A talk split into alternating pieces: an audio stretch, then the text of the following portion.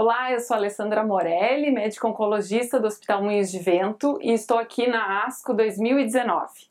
cujo tema do ano é Caring for Every Patient, Learning from Every Patient.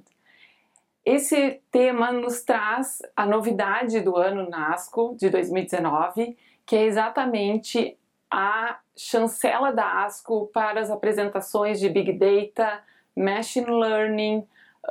dados de pacientes que nós não costumávamos ter até então nos nossos trabalhos estão vindo à tona e várias instituições trazendo uh, iniciativas próprias, mostrando o quanto os dados do real world são importantes para melhorar o nosso atendimento para os nossos pacientes.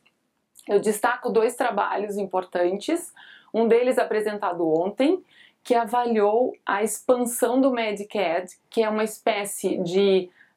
sistema público americano, onde alguns estados têm esse atendimento muito restrito e outros estados americanos esse atendimento é mais uh, aberto.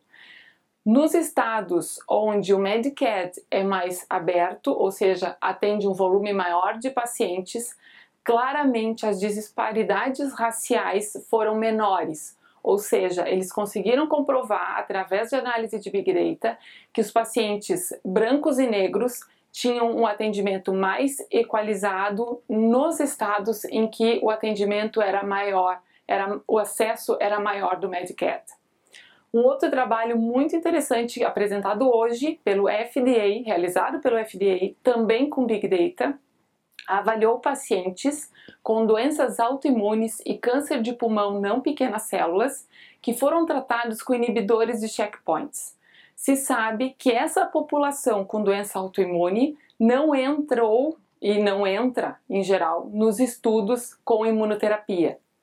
Então, o FDA, através de Big Data, avaliou os dados de registro desses pacientes de tratamento e confirmou que os pacientes com doença autoimune evoluem tão bem quanto, ou melhor, que tenham os, os mesmos resultados dos pacientes que não têm doenças autoimunes usando inibidores de checkpoint. Por outro lado, eles apresentam o que a gente já tinha essa expectativa, um número maior de eventos adversos. Então são dois trabalhos muito claros mostrando a importância que é trazer o Big Data para a nossa realidade e o quanto a gente tem a aprender com isso.